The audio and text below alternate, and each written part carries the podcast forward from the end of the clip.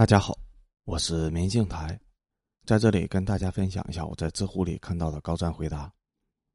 本期的问题是：战争史上有什么开挂一般的史实？答主是乐正场。光武帝刘秀绝对是一个 bug 级的存在，从骑牛造反到登基，仅用了三年。以下是一篇在网络上流传很广的文章，原作者是海上钢琴师。原文是。真天下无双系列位面之子，天选之人，光武大帝刘秀。说起来，刘秀也算是汉室宗亲，就像后来的大耳贼。但是由于汉代的推恩令，所以皇族们都是一代不如一代的。等传到刘秀这个小小的旁支时，就只是乡间的土豪而已。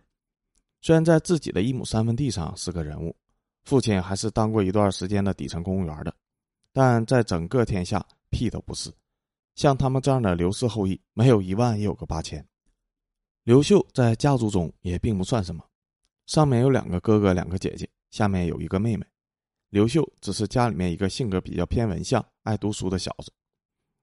刘秀九岁的时候，父亲去世，叔父抚养他至成人。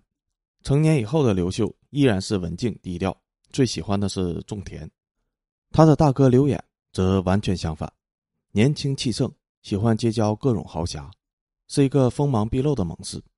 大哥很爱护这些弟弟妹妹，常常拍着刘秀的头说：“如果我是刘邦，你就是刘邦的弟弟，咱们比比看，谁将来更有出息。”哈哈。刘秀的二姐嫁给了新野的邓晨，而邓家与新野的真正豪门世家殷家也是亲戚，这是名相管仲的后裔，所以在走亲戚的过程中遇到了殷家的豪门千金叶丽华。后世李太白曾经有诗赞颂她的美貌：“丽华秀玉色，汉女娇朱颜。”能在历史上以美貌扬名的女子得有多么漂亮？不过，美貌可不是叶丽华全部，这可是整个位面为未来的帝王准备好的皇后，是天生套有女主角模板的人。除了绝世的美貌，还有温柔的性格、善良的心地、宽广的胸怀、富有的家产。当然。这两个年轻人初见时，并没有想到以后整个世界都是他们的。我们可以相信，他们只是一对互相一见钟情的男女而已。恐怕更多的还是男主角的单相思，因为那个时候女神才十岁左右。刘秀，你个萝莉控！刘秀十九岁时参加了高考，这是王猛同志的扩大招生政策。然后他有幸考中了，成为了一名光荣的太学生，去了京城继续读书深造。要考试了。读读书，考完了打工挣点钱。刘秀那会儿还成立了一家小的物流公司，有钱了喝喝酒，喝醉了打群架，跟一群聊得来的同学们鬼混，留下了一大堆又中二又羞耻的回忆。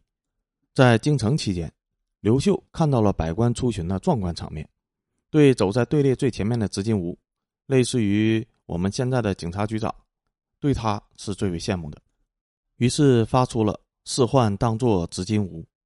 娶妻当得耶丽华的千古感叹，在一个太学生的心中，这辈子能当上京城的警察局长，能娶到自己心中的女神，人生足矣。要求越高，人生越不幸福。刘秀很明白这一点，但天命是不可违背的。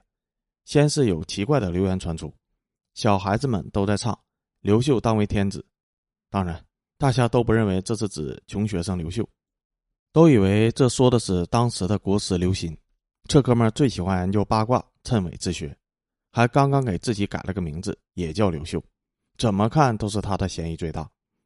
在一次聚会上，说起这个谶语时，刘秀还自己提到：“这个刘秀说不定指的就是我呢。”大家都哈哈大笑，但也确实有人把这个事情记在了心里。有几个人一边喝酒，一边看着穷学生刘秀愤愤而去的背影，心中做出了决断：拿到太学生的毕业证书或者是肄业证书。刘秀就像现在的大学生一样，毕业的同时也失业了。王莽同志只学到了扩招，但完全没有想到给毕业生们分配工作，所以大群的毕业生们只好骂骂咧咧的各回各家了。刘秀也回到了故乡，继续拿起锄头，继续种田，贩卖粮食。如果顺利的话，刘秀会用他的聪明才智赚到更多的钱，买更多的地，种出更多的粮食。也许他会成为富甲一方的大粮商、大地主。娶几个漂亮的妻妾，过上没羞没臊的生活，但终究会与出身豪门的女神渐行渐远。但不管天命还是王莽，都没有给他这个选项。先是他的哥哥刘演结交了一位哥们儿，因为犯法为官府通缉，这事儿也牵扯到了刘秀身上，所以刘秀很没有节操的逃亡了。他干脆逃到了新野的姐夫家，一边继续贩卖粮食挣钱，一边与小美女耶丽华趁机卿卿我我，日子反而过得比逃亡以前还要更滋润。一时间，刘秀也体会到了他的著名后代刘禅的心境：此间乐，不思蜀也。一如穿越小说里面的桥段。当主角忍辱负重，只想平平淡淡的过一生的时候，总是反派来犯贱，非得把主角的王霸之气给撩拨起来。作为主角中的主角，刘秀也不例外。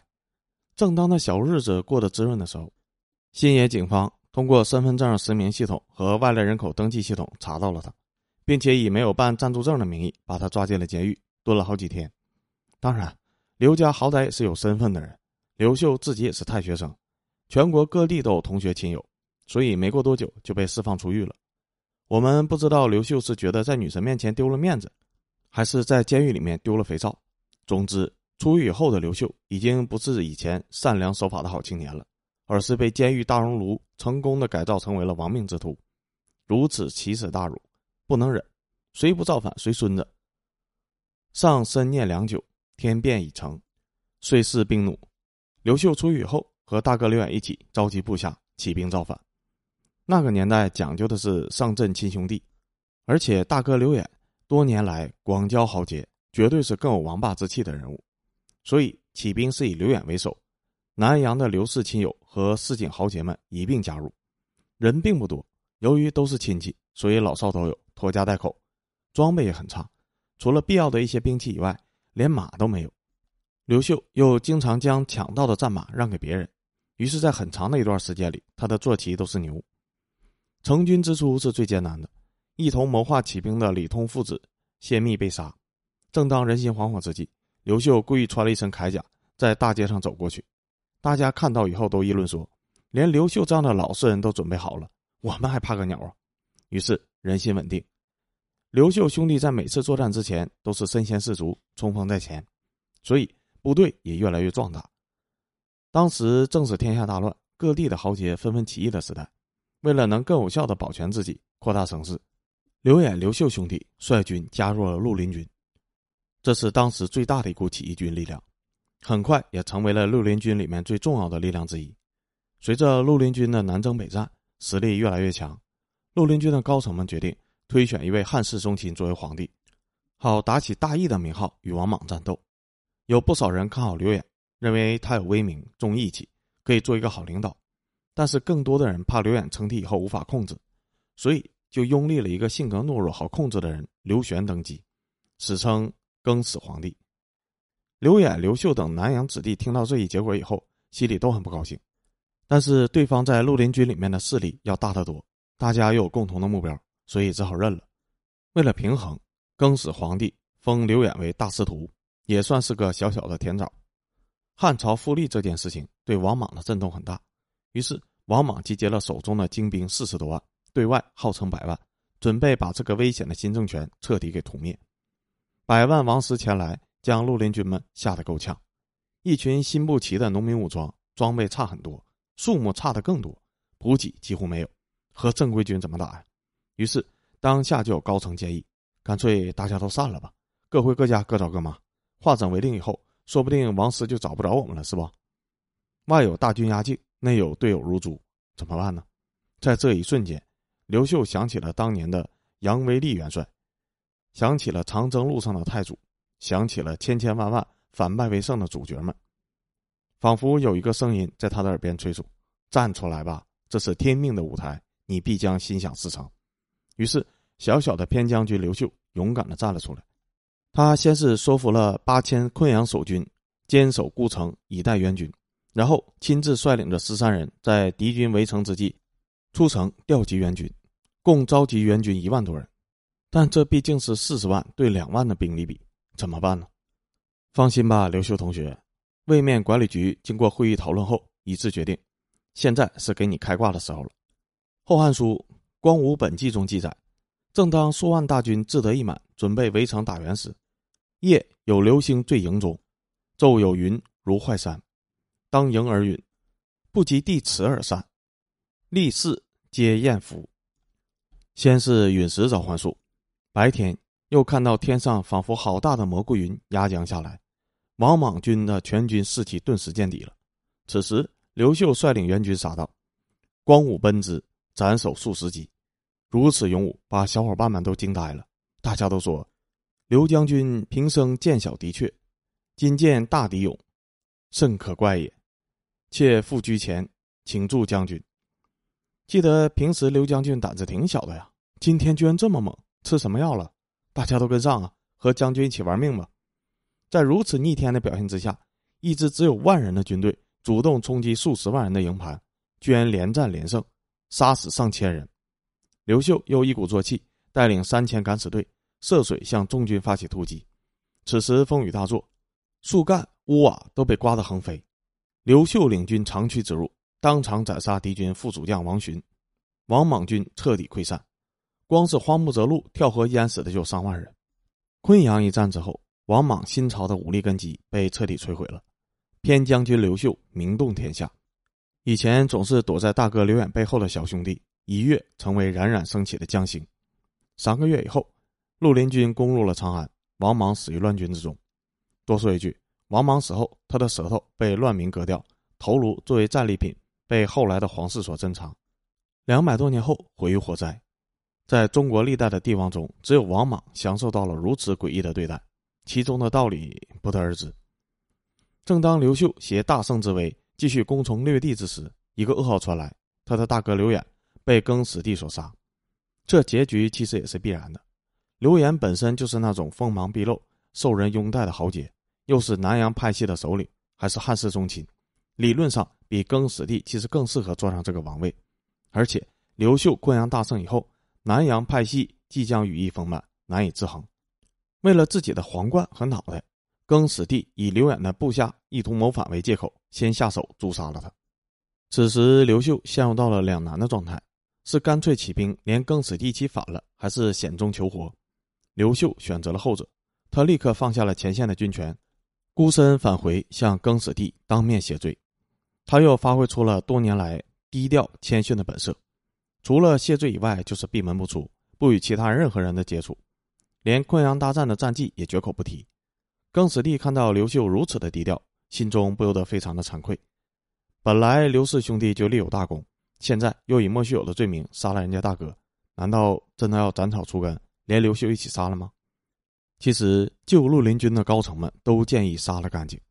但在更始帝的面子和冥冥中的天意作用下，刘秀不仅逃过了杀身之祸，韩因公被受封为武信侯。从另一个残酷的角度来看，刘演的被害扫平了刘秀登上权力巅峰的两个最大障碍：亲情和大义。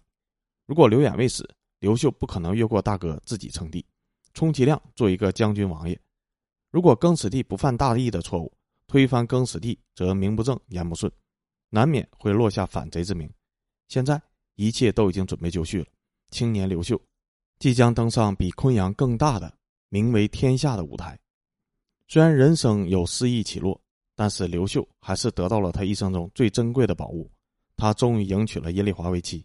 此时刘秀二十八岁，阴丽华十九岁。这一对乱世中的年轻人得成心愿，并能够白头到老。经过几个月低调新婚生活。和结交了更始帝心腹以后，绿林军高层对刘秀的提防渐渐的放下，包含着三分歉意和七分恶意。更始帝给刘秀派了一个极其具有挑战性的任务，去巡阅河北诸地，将其纳入统治。这一任命的用意是很恶毒的，因为河北等地的民风彪悍，在此天下大乱之时，更是群雄割据，烽烟四起。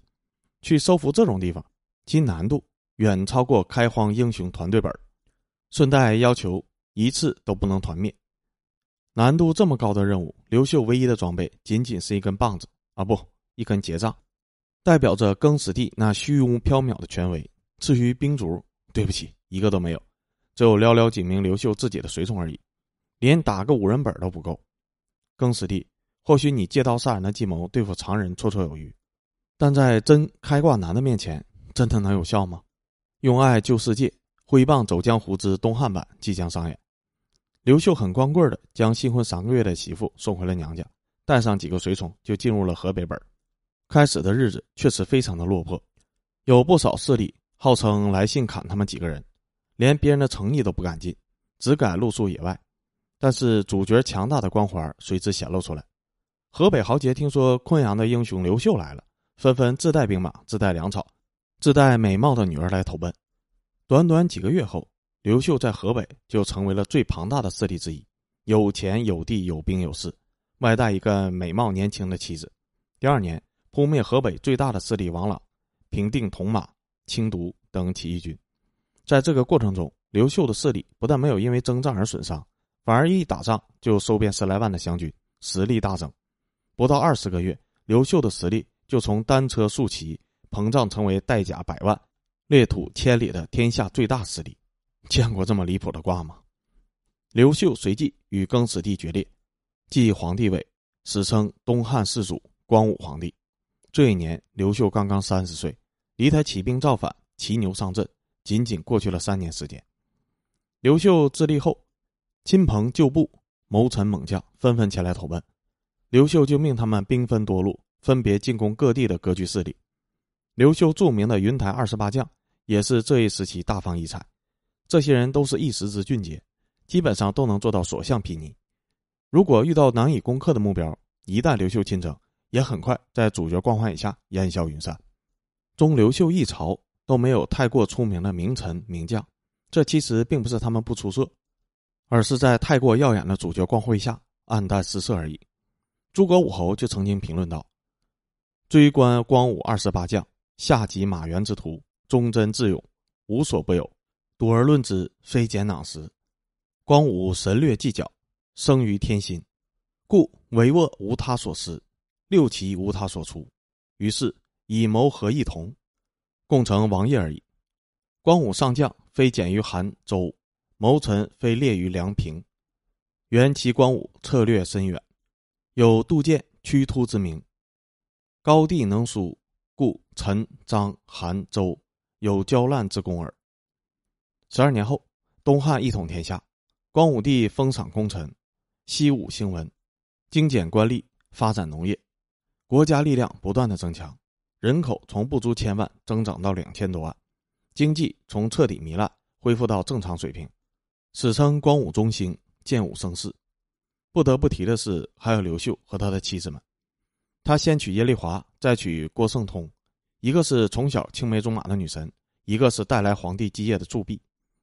刘秀称帝以后，立谁为皇后成了最大的问题。耶丽华自小便认识，情感深厚，共度患难。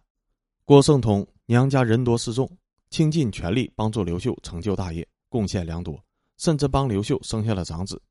刘秀是个非常重感情的人，希望能够立耶丽华为后，但耶丽华以大局为重，为了安抚郭家所代表的河北诸豪门，力劝刘秀立郭圣通为后，自己甘愿为妃。